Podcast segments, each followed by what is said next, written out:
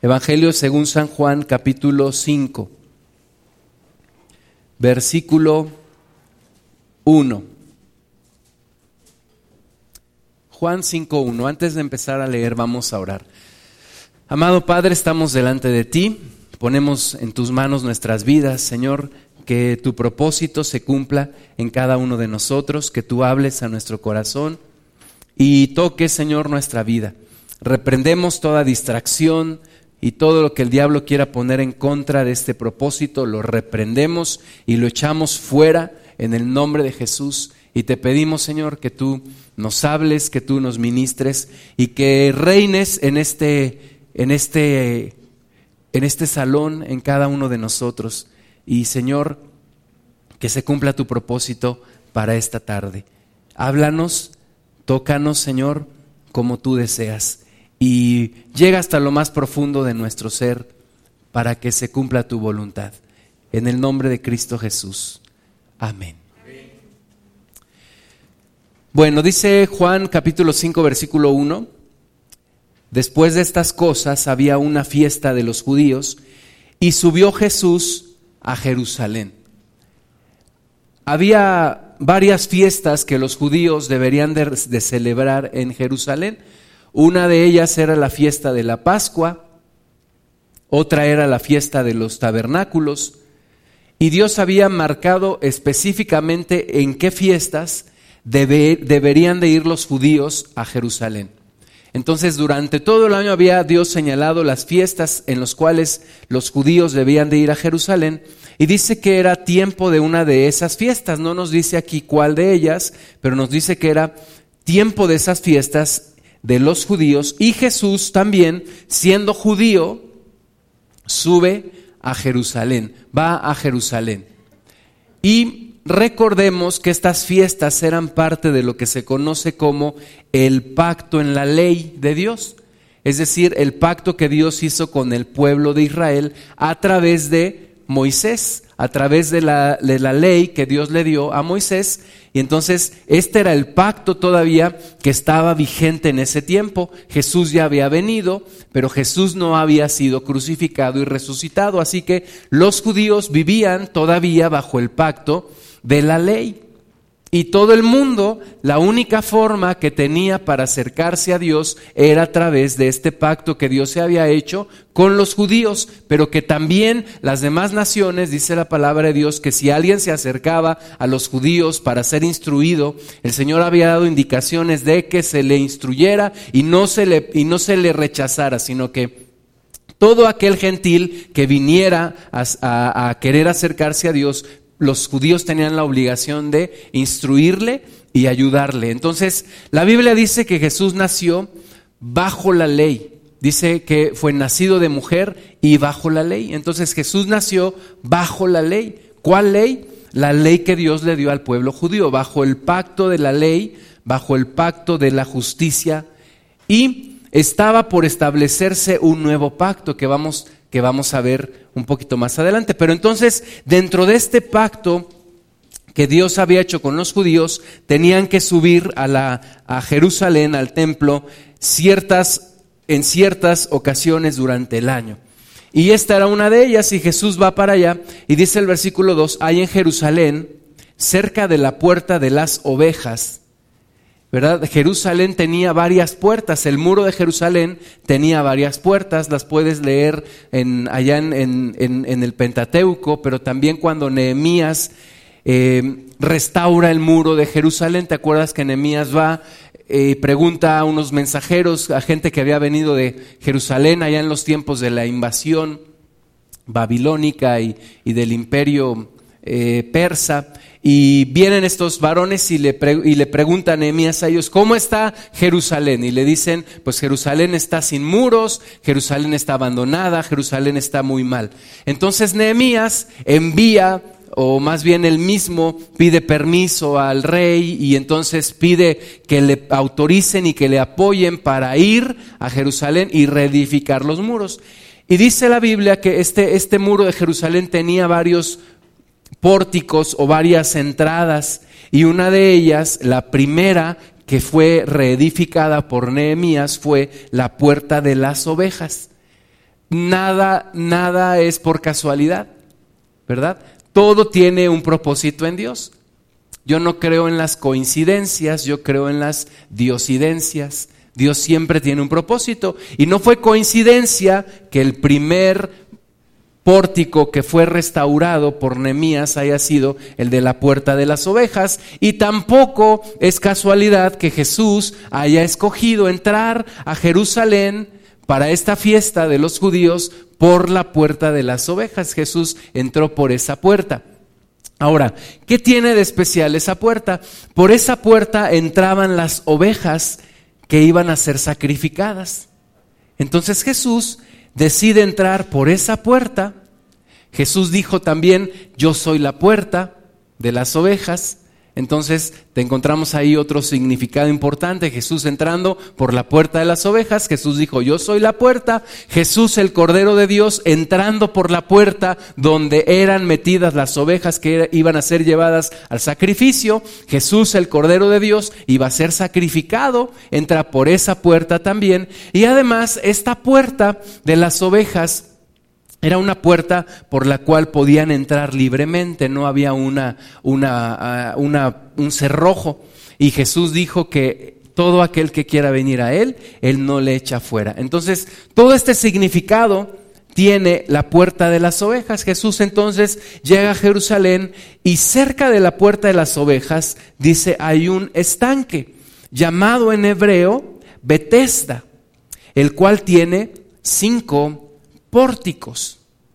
En estos yacía una multitud de enfermos, ciegos, cojos, paralíticos, que esperaban el movimiento del agua. Entonces, cerca de esta puerta de las ovejas había un, un estanque que se llamaba Betesda y el cual tenía cinco pórticos. Y este estanque tenía una característica especial. Ahí dice que yacía una multitud de enfermos. Muchos enfermos estaban ahí. Puedes imaginarte la escena, el estanque, los cinco pórticos y una multitud. Si la Biblia dice que era una multitud, es porque era una multitud. Si la Biblia dice que era una multitud, es porque eran muchos. Eran muchos, no nos dice cuántos, pero una multitud, ¿cuántos te quieres imaginar? ¿Has ido al hospital general aquí en Pachuca? ¿Verdad? Siempre está lleno, afuera y adentro. Hay ocasiones que no pueden recibir a los enfermos porque, porque, porque no hay dónde ponerlos. ¿Has ido al hospital del Liste de aquí de Pachuca? Lo mismo, cuando mi amigo Guillermo se se lastimó su pie, se fracturó su, su pie, su, más bien su, su pierna, este, lo recibieron y lo tenían en un pasillo.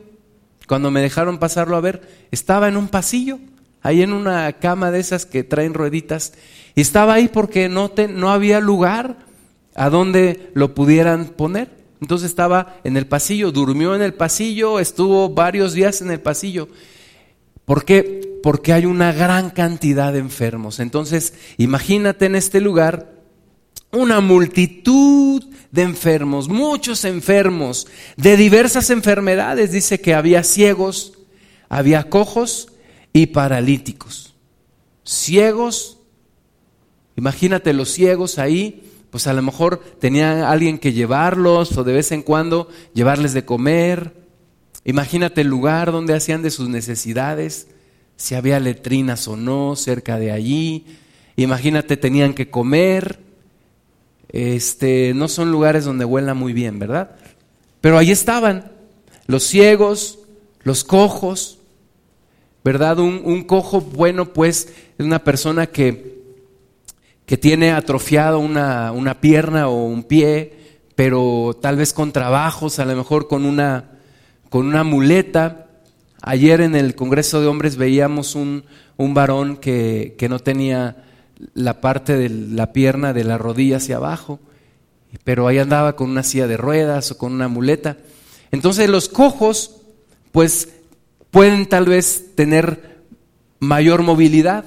Un cojo ahí estaba, o muchos cojos ahí estaban con los demás, pero también había paralíticos. El paralítico pues es el que de plano no puede caminar, no puede ni con una muleta porque no le funcionan sus dos piernas. Y había ahí esos ciegos, cojos y paralíticos. Ahora, ¿qué estaban haciendo allí? Dice, esperaban el movimiento del agua. Esperaban el movimiento del agua. ¿Y por qué esperaban el movimiento del agua? Dice el versículo 4, porque un ángel descendía de tiempo en tiempo al estanque y agitaba el agua. Y el que primero descendía al estanque, después del movimiento del agua, quedaba sano de cualquier enfermedad que tuviese. Entonces esa multitud estaba ahí, no estaban haciendo cola, esperando una ficha, para recibir una consulta médica, sino que estaban ahí porque dice que de tiempo en tiempo, y si la Biblia dice que era de tiempo en tiempo, es porque no se sabía cuándo, de tiempo en tiempo. Pues yo creo que podría pasar dos días, o podrían pasar dos meses, o podrían pasar cinco años, yo no sé. Pero de tiempo en tiempo, un ángel descendía y agitaba el agua del estanque. Y el que primero tocaba el agua quedaba sano de cualquier enfermedad que tuviese. Y yo no sé tu vida cuando antes de acercarte a Cristo o cómo sea tu vida hoy, pero muchas veces anhelábamos cosas que nunca, que nunca llegaron, ¿verdad? Yo me acuerdo en, la escuela, en la primaria, que daban boletos para una rifa. Yo decía, yo nunca me saco nada. Nunca me he sacado nada y nunca me voy a sacar nada, pero bueno, déme mi boleto. Ya la maestra me daba mi boleto. Y sí, efectivamente, nunca me sacaba nada. Entonces, o cuando decían, pues va a haber una oportunidad. Me acuerdo que en la secundaria iban, venían unos muchachos de Estados Unidos y, y los recibían. Entonces, quien quiera, quien, quien esté interesado en recibir un muchacho o una muchacha de Estados Unidos, pues este, apúntese. Y yo decía, pues nada, ni dónde los podamos recibir, en mi casa apenas cabemos nosotros y luego... Entonces hay cosas como que tú ves así muy lejanas, ¿no? Es como el lástima Margarito, que nunca te sacas nada, que, que nunca pasa nada en tu vida. Y así estaban estos enfermos. Imagínate una multitud de enfermos. De vez en cuando un ángel llegaba, agitaba las aguas y solamente el primero que llegaba era sanado. Si yo hubiera estado ahí, yo hubiera dicho, yo nunca voy a ser yo. Estoy aquí por no dejar, pero pues yo nunca voy a llegar. ¿Verdad? Y es la historia de muchos de nosotros las mejores oportunidades, tú ves cómo los demás van creciendo, cómo los demás les va bien, cómo los demás salen adelante, cómo los demás prosperan. Ahí en donde nosotros vivíamos, mis papás y mis hermanas y yo, había unos, unos vecinos que se sacaron la lotería y se, y se cambiaron y se compraron una casa, una casota con albercota y chacha y todo, como dice el comercial, ¿no? Pero pues nosotros, no, pues nosotros cuándo nos vamos a sacar el, si ni, boleto compramos. Entonces hay como que sueños así, guajiros, que tú los ves muy lejanos. Ahora, no quiere decir que no tengas necesidad. Hay una necesidad real. Ellos tenían necesidad de salud, pero la verdad es que estaba complicado. Complicado. Las leyes de los grandes números dicen que puedes calcular una probabilidad. Y una forma de calcular la probabilidad es dividir uno entre el número de resultados posibles.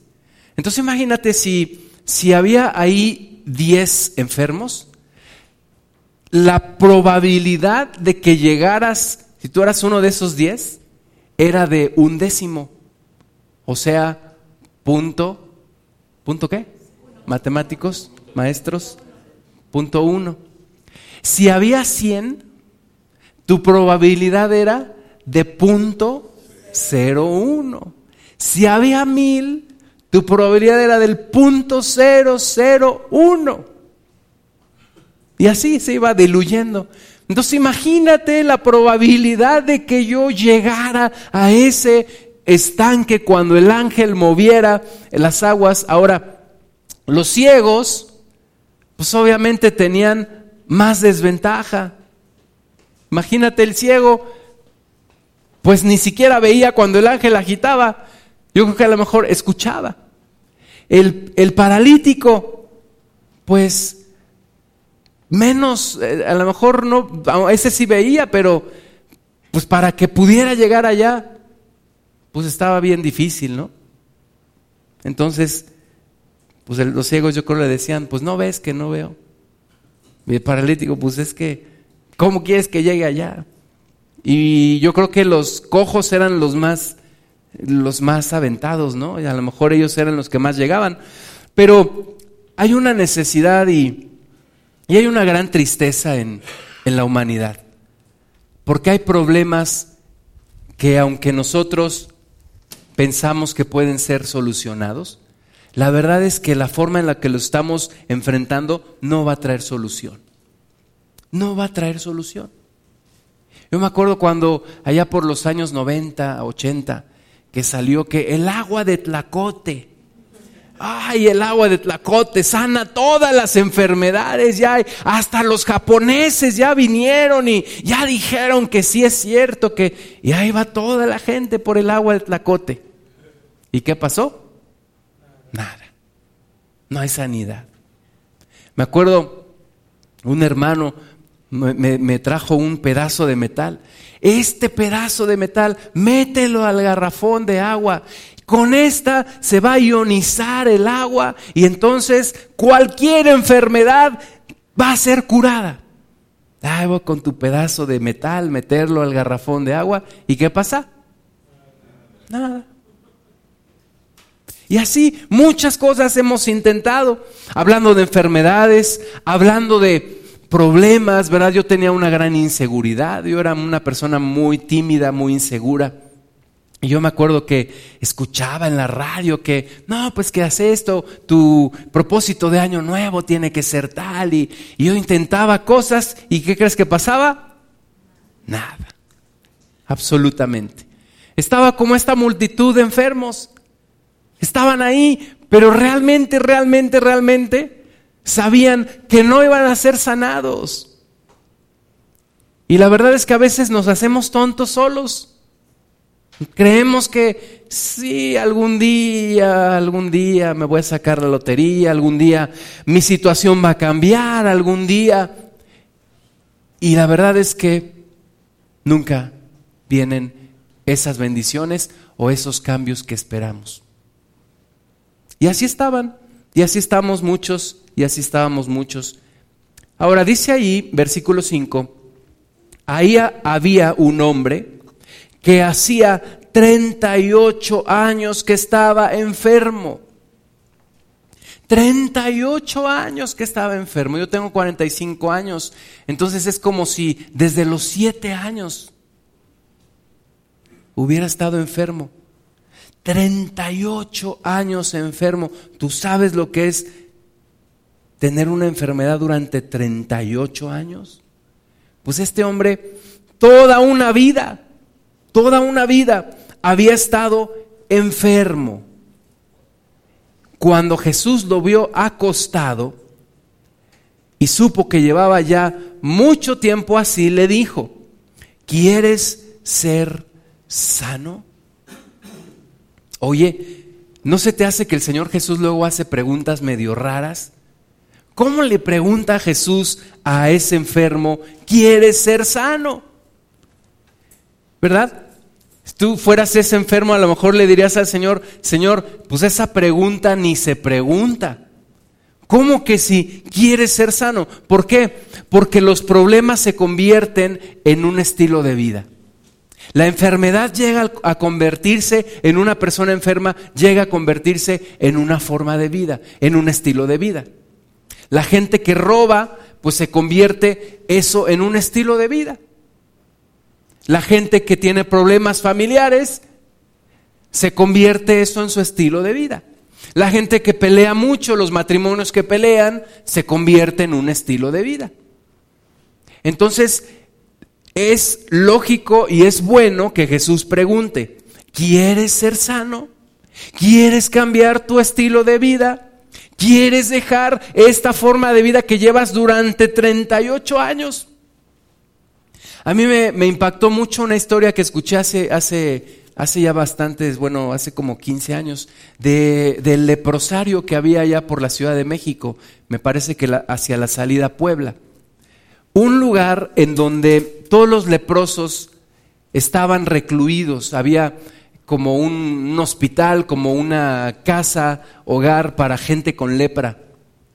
Cuando se descubrió la cura para la lepra, ¿sabes que muchos de ellos no quisieron salir de ahí?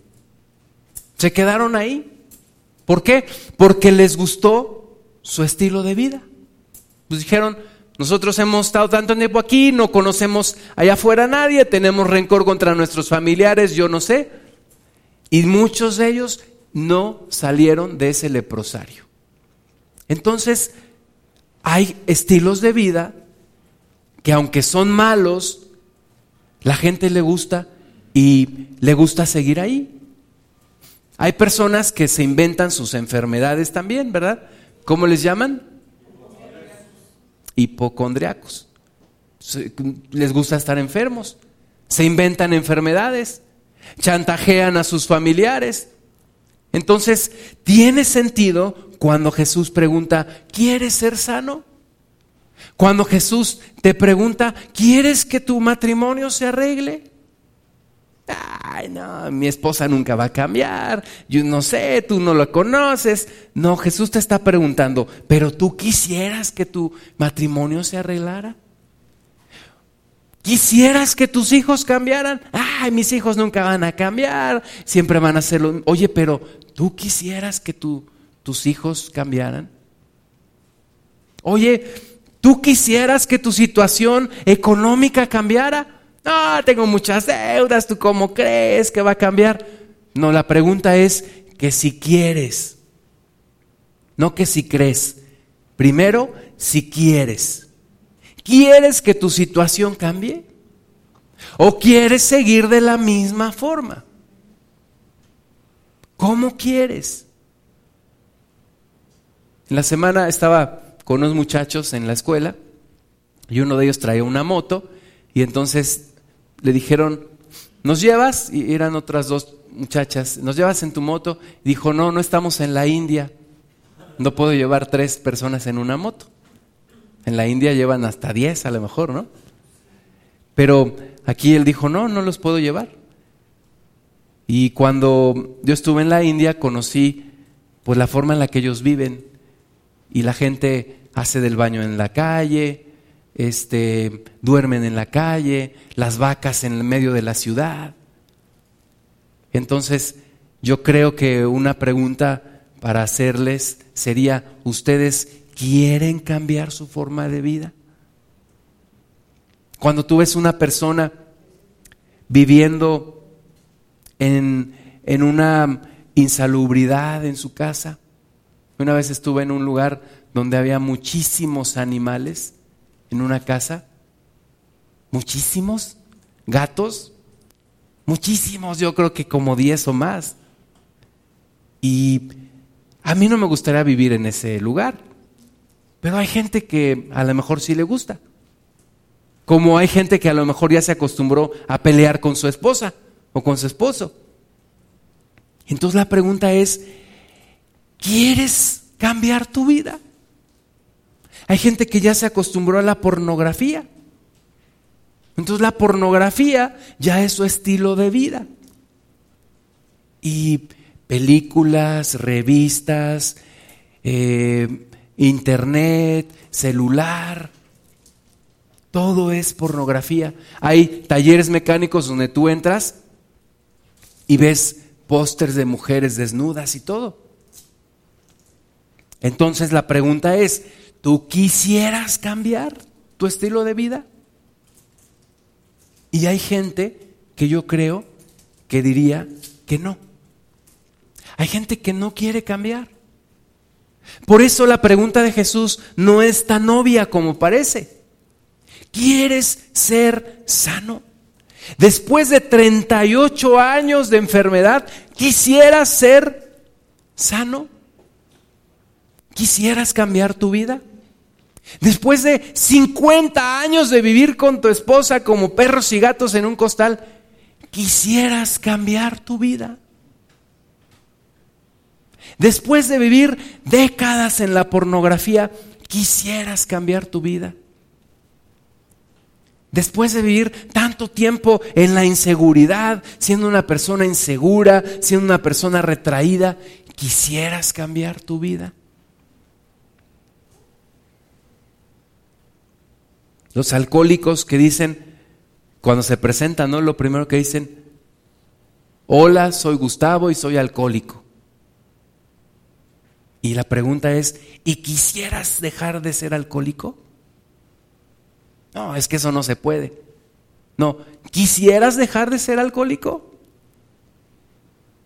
¿Quisieras tú cambiar tu vida? Esa es la, la pregunta que hace Jesús. Ahora, Jesús hace la pregunta porque tiene la respuesta.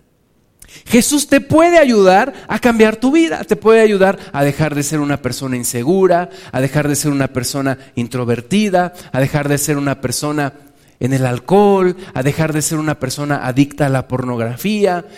Jesús te puede ayudar a cambiar tu vida. Pero la primera pregunta no es si Jesús puede, la primera pregunta es si tú quieres. ¿Tú quieres? ¿Tú quieres cambiar tu vida? ¿Tú quieres cambiar tu estilo de vida? Ahora, no estoy aquí yo como el que señala a los demás, ¿verdad? Porque todos nosotros y toda la humanidad tiene problemas que Jesús quiere cambiar. Y todos tenemos estilos de vida. Todos tenemos estilos de vida y todos tenemos culturas que necesitamos cambiar. Los misioneros dicen, no hay cultura mejor que otra. La cultura mexicana no es mejor que la cultura hindú. Lo que dicen, lo que es mejor es la cultura en Cristo. La cultura de Cristo, esa es la mejor. un amigo mío que fue a la India como misionero, dice que que los, los hindús este, comen siempre con la mano derecha. ¿Sabes por qué? Y, y, yo, bueno, estuve una semana allá, conozco varias personas de allá, he visto cómo comen las personas de la India. Con su mano izquierda, ellos se asean cuando van al baño. No usan papel higiénico. Le llaman la mano inmunda. Entonces, por eso ellos no te saludan con la mano izquierda. Ellos no comen con la mano izquierda, comen con la mano derecha. No usan tenedores. Estuve en una, en una reunión en Hong Kong con gente de, varias partes del mundo y había una persona de la India. Y, todos, pues ahí, este, directores y todos, altos ejecutivos.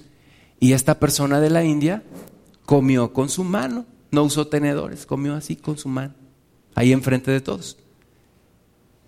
Entonces, no es decir, ay, mira cómo es, no, es decir, oye, él tiene ese, esa cultura, podría ser mejor, podría cambiar. No es señalar al, al borracho al alcohólico, oye, esa persona tiene un problema de alcoholismo, podría cambiar. Oye, ¿y yo qué problemas tengo? Yo veo claramente los problemas de los demás y los puedo señalar, pero yo, ¿qué problema tengo? ¿Y de dónde Jesús me quiere sacar? Porque el tema no es nada más que Jesús quiera cambiar a los demás, el tema es que Jesús me quiere cambiar a mí. Jesús me quiere cambiar a mí. Estábamos ayer estaba escuchando un pastor que dice que siendo pastor pasó por un tiempo de crisis con su esposa y peleaban y discutían. Y dice que de repente estaban discutiendo tanto que él se levantó de donde estaba sentado, agarró a su esposa de, del cuello y la levantó. Y cuando él vio eso, dijo, ¿de dónde me salió todo esto? Entonces, todos tenemos cosas que necesitamos cambiar. La pregunta es, ¿quieres cambiar? ¿Quieres cambiar? ¿Quieres ser diferente? ¿Quieres ser sano? ¿O quieres seguir viviendo igual? ¿Quieres cambiar tu estilo de vida? Pero es que llevo así viviendo 38 años. No, la pregunta no es cuánto tiempo llevas viviendo así. La pregunta es, ¿quieres cambiar? ¿Quieres ser sano? Versículo 7, Señor le respondió el enfermo, no tengo quien me meta en el estanque cuando se agita el agua, entre tanto que yo voy, otro desciende antes que yo. ¿Y cómo nos gusta sacar pretextos? Es que la vida me hizo así. Es que la burra no era arisca, la hicieron los palos. Yo soy así por todo lo que he vivido. Yo soy así porque desde que yo era niño, mis papás y esto y lo otro, y sacamos pretexto tras pretexto. La pregunta no es esa. La pregunta no es, ¿por qué eres así? La pregunta es si quieres cambiar. ¿Quieres cambiar? ¿Quieres ser diferente? ¿Quieres que Jesús cambie tu vida? ¿Quieres que Jesús transforme tu estilo de vida? Irrumpa en tu vida y haga un cambio verdadero. Y de nuevo, todos, todos nosotros toda la humanidad, no hay persona, así tú veas una persona y digas, esa persona casi es perfecta, no le encuentro ningún defecto. Todos, todos tenemos algo de lo cual necesitamos salir, cambiar. Todos tenemos un estilo de vida que Jesús quiere cambiar. Y la pregunta es si tú estás dispuesta o dispuesto a cambiar si tú quieres cambiar. Ahora, la respuesta es tan válida. Cuando yo fui a la India fue porque me ofrecieron trabajo. Y cuando yo regresé, le dije a mi jefe, les dije que no. Y mi jefe me dijo, pues no tenías que decirles que sí, mi estimado. Está bien, tú no quieres, no, pues diles que no. Y lo mismo aquí. Oye, ¿quieres cambiar? No. Ok, perfecto, dice Jesús, no hay ningún problema. ¿No quieres cambiar? No hay problema. Pero el que sí quiere cambiar, Jesús dice, te voy a ayudar. Te voy a ayudar. Yo voy a estar contigo y te voy a cambiar y te voy a transformar. Lo único que Dios necesita es una respuesta afirmativa. Jesús le dijo, versículo 8, levántate, toma tu lecho y anda. Y al instante aquel hombre fue sanado y tomó su lecho y anduvo. Y era día de reposo aquel día. Fíjate cómo Jesús en un instante puede cambiar una vida de 38 años. En un momento Jesús puede cambiar completamente una vida. No importa cuánto tiempo hayas vivido de esa forma. En un instante un milagro de Dios cambia todo. Y ese, este hombre, 38 años de estar ahí, yo no sé cuánto tiempo había estado en ese estanque, y en un momento, en el día de su vida, en el mejor día de su vida, Jesús se presenta, le hace una pregunta, y Jesús lo sana. Y esa es la, la gran bendición de tener a Jesús como nuestro Salvador. No hay cosa que Dios no pueda cambiar. No hay situación que Él no pueda hacer. Dice el versículo 10, entonces los judíos dijeron a aquel que había sido sanado, es día de reposo, no te es lícito llevar tu lecho, ¿verdad? Si fuera en estos tiempos, yo creo que habría recogido su, su petate o su colchoneta y ahí la llevaba cargando. Y los, y los religiosos judíos, en lugar de, de, decir, wow, oye, tú no eras aquel que llevaba 38 años paralítico, no, en lugar de eso le dicen, oye, no te es lícito llevar tu colchoneta, porque es día de reposo. Pero él respondió, el que me sanó, él mismo me dijo, toma tu lecho y anda. Entonces le preguntaron, ¿quién es el que te dijo, toma tu lecho y anda? Y él y el que había sido sanado no sabía quién fuese, porque Jesús se había apartado de la gente que estaba en aquel lugar. Después le halló Jesús en el templo y le dijo, mira, has sido sanado, no peques más para que no te venga alguna cosa peor. Y este es, este es mi punto principal en este día.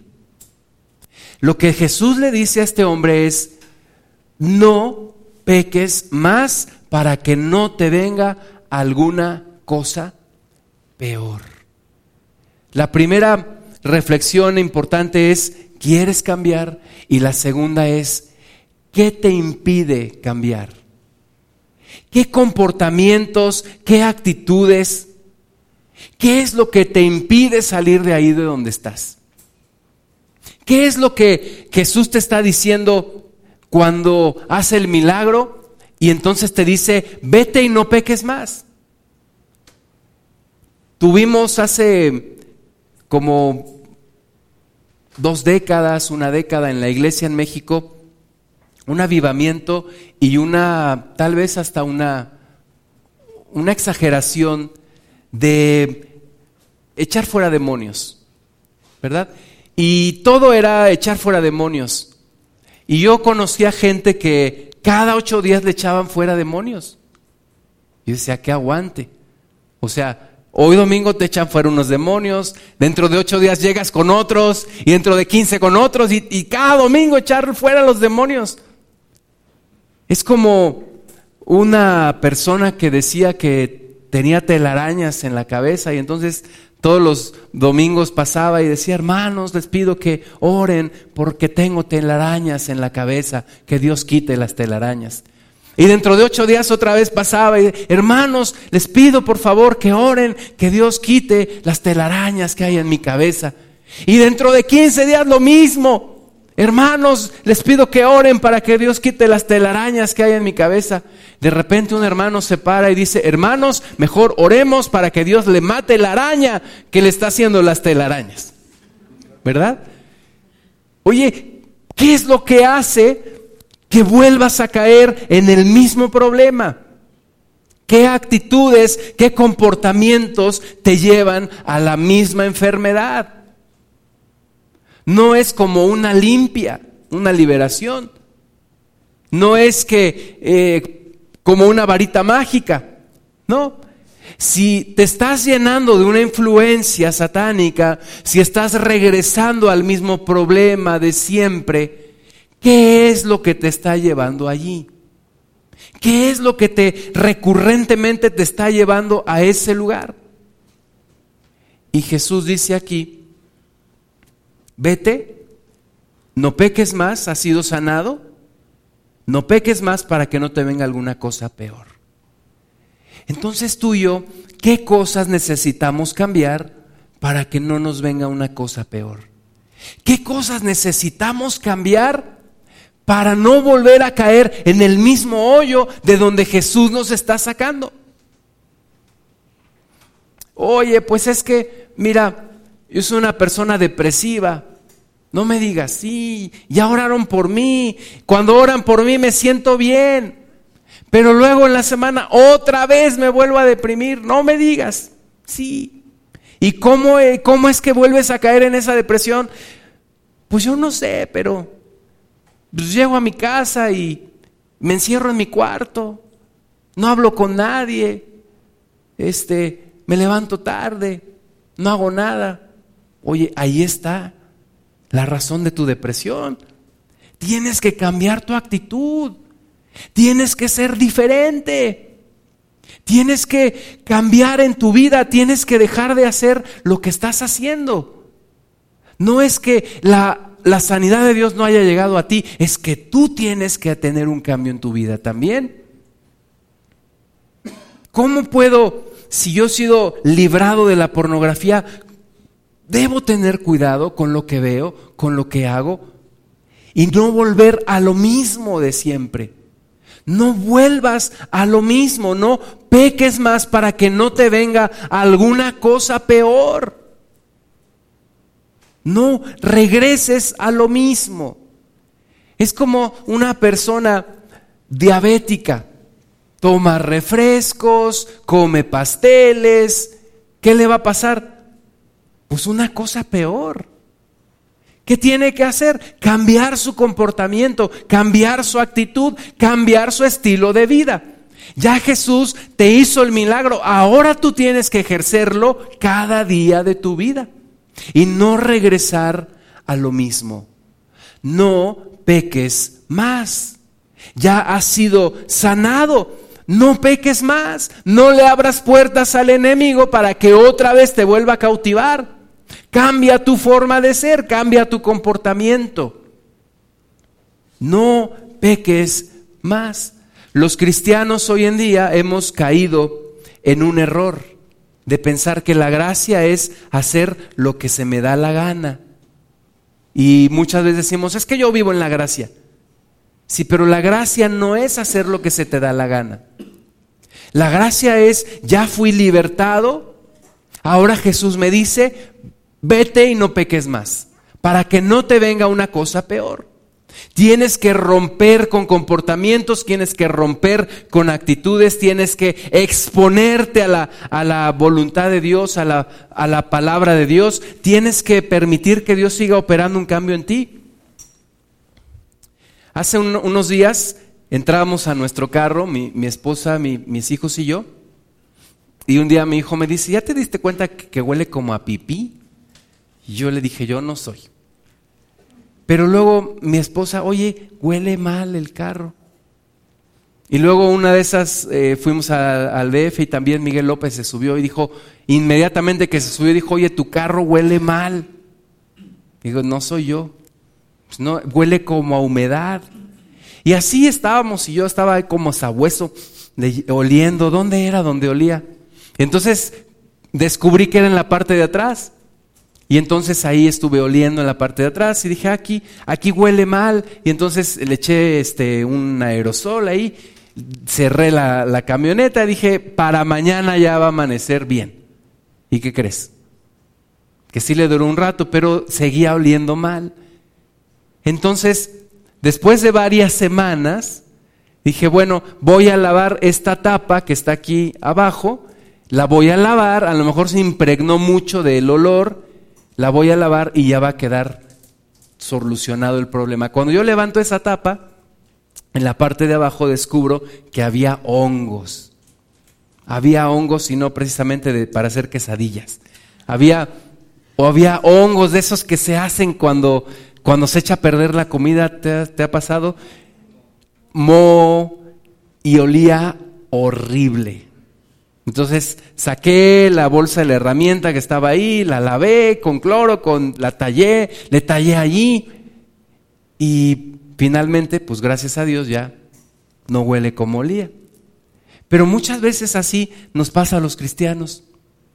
Tenemos problemas y, no solucionamos la raíz del problema, porque volvemos al mismo comportamiento de siempre. Y decimos, esto huele mal, mi vida huele mal, ¿qué será? ¿Qué será? Y cuando abres tu corazón ahí, destapas todo, es cuando tiene que venir la sanidad de Dios. Tiene que haber una limpieza profunda de Dios para que haya una libertad. Y cambiar un comportamiento en tu vida. Yo creo, hermanos, que el ciclo de, del tratamiento de Dios hacia una persona comienza, número uno, por la confesión de pecados, el arrepentimiento y la justificación y la redención. O sea, es un primer paso cuando la persona viene delante de Dios y le dice, Señor, yo tengo este problema. Pero no solamente reconozco que tengo este problema, ¿verdad? Hay personas que, les dices, oye, este, como que tú tienes un problema, ¿no? No tengo ningún problema. Te digo que no tengo ningún... Está bien, ¿no? No tienes ningún problema. Entonces, cuando ya la persona se da cuenta y dice, reconozco que tengo un problema, con lágrimas en los ojos, tengo un problema, viene delante de Dios y hay un arrepentimiento, un perdón de pecados, una confesión de pecados. Decirle al Señor, Señor, reconozco que tengo un problema. Pero además, un siguiente paso es, quiero salir de mi problema. ¿Sí? Tengo un problema de pornografía. Escondo revistas en mi casa. Tengo material pornográfico en mi casa. Lo reconozco delante de Dios. Señor, aunque nadie me haya descubierto, estoy viendo pornografía en mi celular. Estoy viendo pornografía en mi computadora. Reconozco delante de Dios, tengo un problema y quiero cambiar. Quiero cambiar. Es el primer paso confesarle al Señor nuestros pecados, pedirle perdón y pedirle cambiar. Pero no es el único paso. El segundo paso es abandono el pecado. Abandono el pecado. ¿Sí? Rompo mis revistas, quemo las revistas. Cancelo el internet, si sé que no voy a poder con eso, cancelo el internet tiro mi teléfono celular. Si sé que no voy a poder con eso, dice la palabra de Dios, que si tu ojo te es ocasión de caer, arranques tu ojo. ¿Qué, vale más, un ojo o un, iPhone 6? Pues, si no puedes con el celular, rómpelo. Si quieres, tráelo, yo aquí lo piso y acabamos con él. Abandona el pecado. Corta con esas amistades que te están insistiendo, que te están acosando. Huye de esa persona, de esa mujer que te está seduciendo. Pero ¿qué va a pensar? Que piense lo que quiera. Termina con esa relación. Corta con eso. Hay personas que aún han llegado a cambiarse de casa ¿Por qué? Necesitas abandonar el pecado. Abandona el pecado. Entonces, primer paso es pedirle perdón y pedirle ayuda a Jesús. Segundo paso es abandonar el pecado. Tercer paso, hermanas y hermanos, liberación. Sacar fuera los demonios, porque sí los hay. Sí los hay. Cuando yo me acerqué al Señor Jesús, yo traía iniquidad en mi, en mi vida. Iniquidad. ¿Qué es la iniquidad? La iniquidad, la Biblia dice que hay pecado, pero también la Biblia habla de iniquidad. La iniquidad es cuando el pecado se impregna en la persona. Es como cuando tienes una, una ropa, un, un, pantalón y lo usas todos los días durante un mes, ¿no? Tu olor se impregna en el pantalón. Cuando hay pecado y pecado y pecado y pecado y pecado y pecado. Ese pecado se impregna en tu alma, en tu espíritu, en tu cuerpo, y eso se llama iniquidad. Y yo vivía en iniquidad. Todo el pecado que yo había hecho en mi vida y que yo seguía haciendo se había impregnado en mí. Y había personas que lo, lo percibían y yo me daba cuenta que lo percibían. Así que cuando yo me acerqué a Cristo, el primer paso fue pedirle perdón El, el segundo paso fue pedirle ayuda. Ayúdame a dejar esto. Ayúdame a dejar todo este pecado que yo traigo. Y por primera vez en toda mi vida pude cortar con costumbres, con vicios, con hábitos que yo tenía. Pero tuve también que abandonar y que renunciar a ese pecado. Y yo me acuerdo que yo veía personas que venían a la congregación y eran liberadas y, salían los demonios.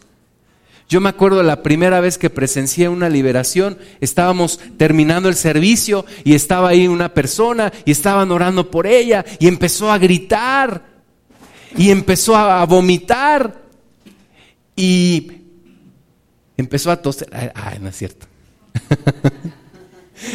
Pero empezó a, salir todo eso yo dije, yo necesitaré también una liberación.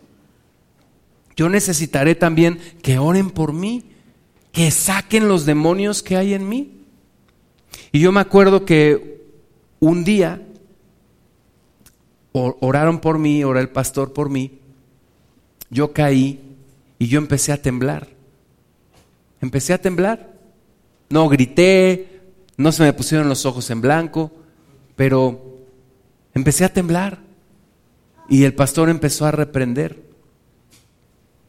Y cuando me levanté de, cuando todo terminó, la oración terminó, me sentí, me sentí diferente. Y yo creo que recibí una liberación. Pero no es el último paso. Después sigue una renovación de la mente. La Biblia dice, renovaos en el espíritu de vuestra mente. Tenemos que ser renovados en nuestra mente. ¿Cómo me renuevo en la mente? Me tengo que exponer a la palabra de Dios. Tengo que exponer mis ideas, mi corazón, mi mente a la palabra de Dios. Y tengo que recibir una sanidad interior. Una sanidad interior. Esa sanidad interior es lo que va a permitir que yo no regrese a lo mismo, que yo no vuelva al mismo comportamiento. Necesito una sanidad interior en mi corazón. Yo me doy cuenta cuán importante es la sanidad interior.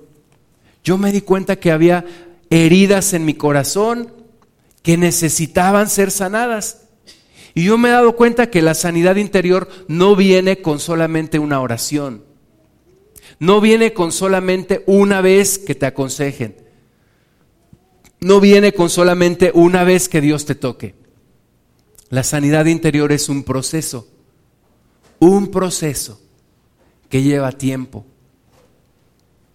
Así que tú y yo necesitamos entrar en ese proceso de sanidad interior, de liberación, de renovación de nuestra mente. Y todo empieza por un arrepentimiento genuino. Vamos a ver Juan capítulo 8 versículo 1. Juan 8, 1.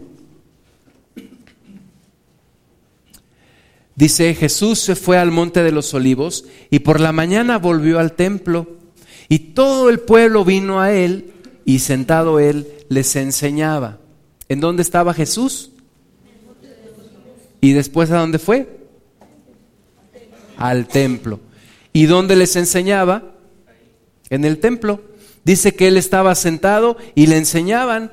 Y dice que todo el pueblo vino a él. Yo creo que había ahí bastantes personas. Dice que todo el pueblo vino a él. Entonces los escribas y los fariseos le trajeron una mujer sorprendida en adulterio. Y poniéndola en medio, le dijeron, maestro, esta mujer ha sido sorprendida en el acto mismo de adulterio. Y en la ley nos mandó Moisés a apedrear a tales mujeres. Tú pues, ¿qué dices? Esta mujer fue sorprendida en el, en el acto de adulterio. Ahora, yo te voy a decir una cosa. Todos sabemos las cosas que, tenemos mal. Una cosa es que no las no queramos reconocer, pero en lo profundo de nuestro corazón sabemos las cosas que están mal. Yo antes de conocer a Cristo, yo sabía que lo que yo hacía era malo. Y en algún momento de mi vida quise cambiar, pero no pude. La bola de nieve ya era tan grande que era incontrolable y yo no podía cambiar. Pero la religión nos dice, eres malo, eres malo, estás haciendo algo malo. La religión a mí me, decía, estás haciendo algo malo, estás haciendo lo malo, estás, estás en pecado, te estás condenando. Sí, pero ¿qué hago para salir de esto? Nunca la religión me respondió. Nunca nadie me dijo cómo podía salir de eso. Nunca nadie me enseñó cómo salir del pecado. Y esta mujer fue sorprendida en el acto del adulterio y los religiosos la querían apedrear. La querían apedrear. Y para ellos esa era la solución. Apedrearla, matarla. La ley nos dice eso. Para nosotros es sencillo decir, pues ¿por qué no pena de muerte a los secuestradores?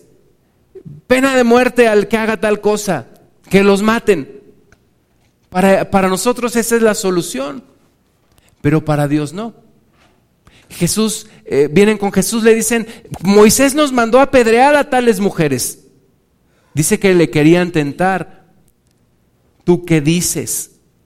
Mas esto decían tentándole para poder acusarle. ¿verdad? Si Jesús decía, sí, apedréla, luego ¿qué iban a decir? Pues no que mucho amor. Pero si Jesús decía, no, no la apedreen, entonces ¿qué iban a decir? Estás violando la ley de Moisés. Entonces le estaban poniendo, como quien dice, un torito, una trampa al Señor Jesús. Y de cualquiera de las dos formas que dijera sí o no, según ellos iba a quedar mal. Pero dice el versículo 6 que Jesús estaba inclinado hacia el suelo, escribiendo en tierra con el dedo. Y como insistieran en preguntarle, se enderezó y les dijo, el que de vosotros esté sin pecado, sea el primero en arrojar la piedra contra ella.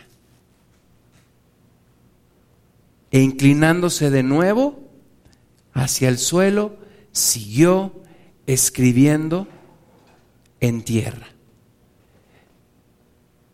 ¿Verdad? Y esa es la, maravillosa obra de Dios cuando, cuando toca nuestros corazones y abre nuestros ojos, no para ver el pecado de los demás, que es tan evidente, que es tan claro que tengo la solución para esa persona hay que apedrearla. Pero el milagro de Dios es cuando abre los ojos para que tú y yo veamos nuestro propio pecado. Y entonces Jesús, sin hacer mayor aspaviento, ni gritos, ni nada, sigue escribiendo en el suelo, con su dedo, escribiendo en tierra. Pero ellos al oír esto, acusados por su conciencia, salían uno a uno, comenzando de los más viejos hasta los postreros. Y quedó solo Jesús y la mujer que estaba en medio. Enderezándose Jesús, y no viendo a nadie sino a la mujer, le dijo, mujer, ¿dónde están los que te acusaban? ¿Ninguno te condenó?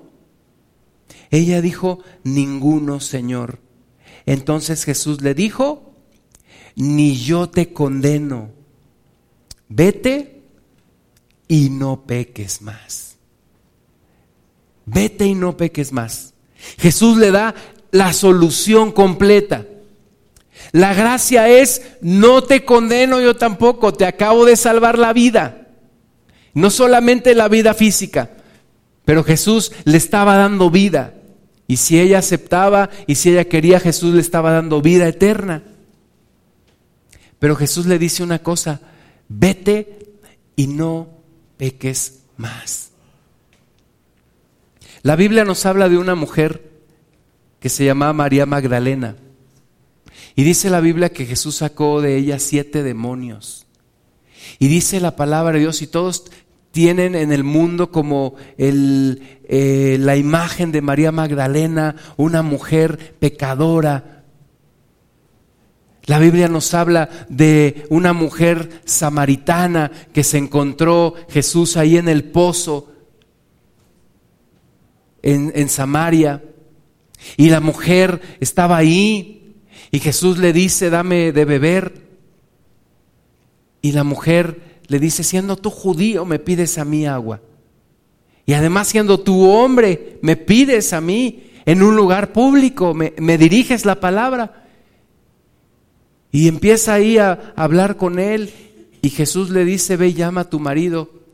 Y la mujer dice, no tengo marido. Jesús le dice, bien has dicho, cinco maridos has tenido y el que ahora tienes no es tu marido. Una mujer que había tenido cinco maridos. Ahora, ¿qué hace la, la religión? ¿Qué hace la ley? Señalar. Ha tenido cinco maridos. A esta mujer fue sorprendida en el acto del adulterio, pero no te da una solución. No te da una solución, no te da una oportunidad de cambiar. Y Jesús nos ofrece la oportunidad de cambiar, pero además nos ofrece la oportunidad de un cambio de estilo de vida, un perdón que lleva a un cambio en el estilo de vida en nosotros. Es la solución completa, es la solución completa en nuestra vida. Y a esta mujer le dijo, vete y no peques más. Cambia aquello que te está haciendo caer en el mismo lugar de donde Dios te está rescatando. Vamos a ver Romanos capítulo capítulo 5.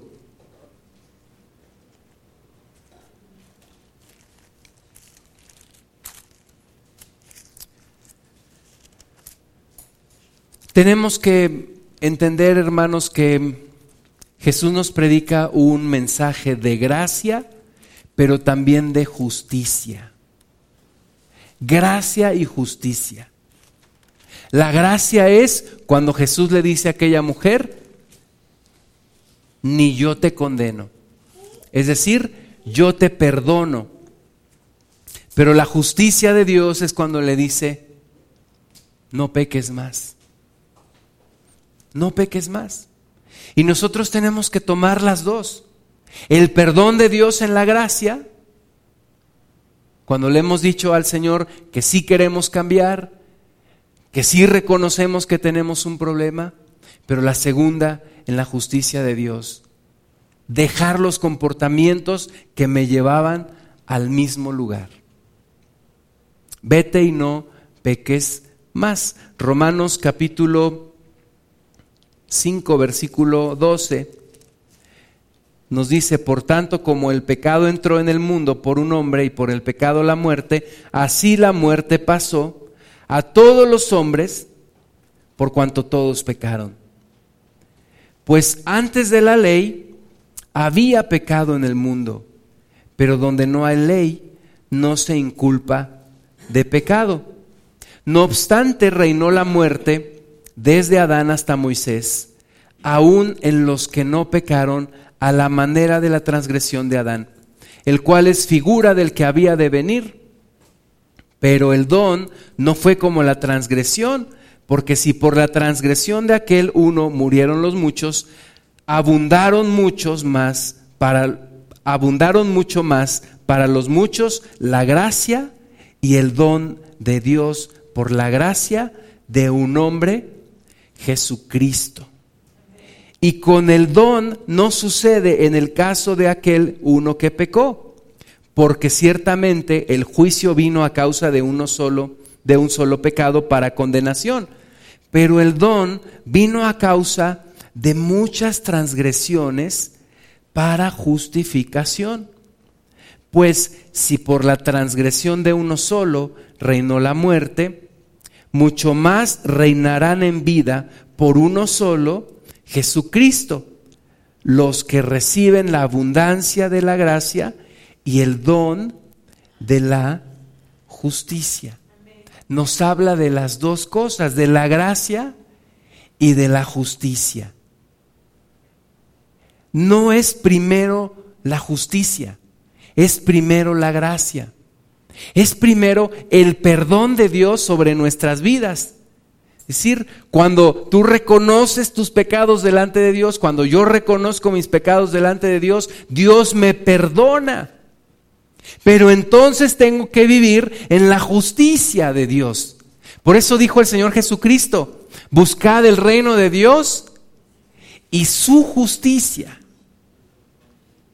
Yo tengo que vivir en la gracia y en la justicia de Dios. No puedo nada más escoger la gracia de Dios y decir que todo lo demás lo puedo hacer. Dice aquí, la gracia y del don de la justicia. Así que, versículo 18, como por la transgresión de uno vino la condenación a todos los hombres, de la misma manera, por la justicia de uno vino a todos los hombres la justificación de vida. Porque así como por la desobediencia de un hombre los muchos fueron constituidos pecadores, así también por la obediencia de uno los muchos serán constituidos justos. Dios me da el atributo de justo pero yo tengo que vivir como justo. Una vez que Dios me justifica, una vez que yo siendo impío, Dios me perdona y me da el atributo de justo. Ahora yo tengo que vivir como una persona justa. No puedo regresar a lo mismo que yo fui. Tengo que vivir en justicia. Versículo 20, por, pero la ley se introdujo para que el pecado abundase. ¿Verdad? Sin la ley, nos explica también el apóstol Pablo que sin la ley no habría pecado. La ley se introdujo para que el pecado abundase. Mas cuando el pecado abundó, sobreabundó la gracia. Cuando el pecado abundó, sobreabundó la gracia de Dios para que así como el pecado reinó para muerte, así también la gracia reine por la justicia, para vida eterna mediante Jesucristo, Señor nuestro. Amén. Pónganse de pie, por favor, porque ya los estoy viendo así como los ojitos están cerrando. Vamos a hacer una oración y el tema, hermanos, es, Dios nos quiere transformar. La paga del pecado es la muerte. Te necesitamos esa gracia de Dios, pero también necesitamos vivir en esa justicia de Dios. Una vez que yo recibo una, un perdón del Señor, y recibo ese atributo de justo por la sangre de Jesús, yo necesito cambiar mi forma de vivir. Vamos a cerrar nuestros ojos y vamos a orar. Y vamos a entregarle al Señor aquellas cosas que necesitamos cambiar, aquellas cosas que tú y yo necesitamos ser transformados. Señor Jesús, levantamos delante de ti nuestra vida ponemos en tus manos todo nuestro ser. Tú conoces, Señor, de cada uno de nosotros, nuestro corazón, nuestra vida, Señor. No hay necesidad de que nosotros te lo digamos porque tú, tú lo sabes. Pero lo que sí queremos decirte, Señor, es que queremos cambiar nuestra forma de vivir. Señor, yo deseo cambiar mi estilo de vida. Aunque haya pasado mucho tiempo viviendo de esa forma equivocada, Señor, deseamos cambiar. Queremos ser sanos. Queremos ser limpios. Queremos abandonar todas las cosas, Señor, que nos trajeron esa iniquidad a nuestra vida. Anhelamos, Señor, cambiar. Queremos cambiar, queremos ser diferentes. Señor, no permitas que vivamos en un libertinaje. No permitas, Padre, que vivamos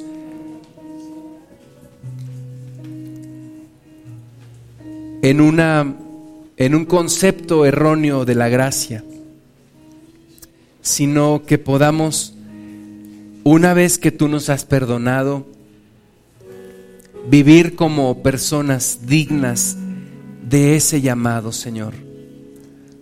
Tú estás aquí también para sanar nuestro interior. Padre, yo levanto delante de ti nuestras vidas. Señor, transfórmanos. Ayúdanos a exponernos a tu palabra de tal manera que nuestra mente sea renovada Ayúdanos, Señor, a exponernos a tu presencia de tal manera que nuestro corazón sea sanado, que nuestro interior sea transformado y que recibamos una sanidad interior completamente. Señor, haz tu obra en cada uno de nosotros. Cámbianos. Haznos libres completamente, Señor que no regresemos a lo mismo de lo cual tú nos has sacado. Señor, líbranos de la tentación. Líbranos de la tentación. Dile al Señor, líbrame de tentación, Señor. Tú sabes de qué tentación. Tú conoces, hermana, hermano, qué es lo que el diablo te presenta para hacerte regresar a lo mismo de donde Dios te sacó. Pídele al Señor, líbrame de la tentación, ayúdame a vencerla, Señor, para no caer en el pecado, para no volver al pecado una vez más. Señor, delante de ti estoy. Y levanta tus manos y dile al Señor, sana mi corazón, Padre. Sana mi corazón de manera que no haya cabida que no haya lugar al diablo, que no haya lugar en donde vuelva el enemigo a hacer su morada en nosotros. Señor, cambia mi corazón, transforma mi vida, Señor. Cámbiame, transfórmame, Jesús. En tu nombre, Señor. En tu nombre, Señor Jesús. Vamos a prepararnos para tomar la Santa Cena.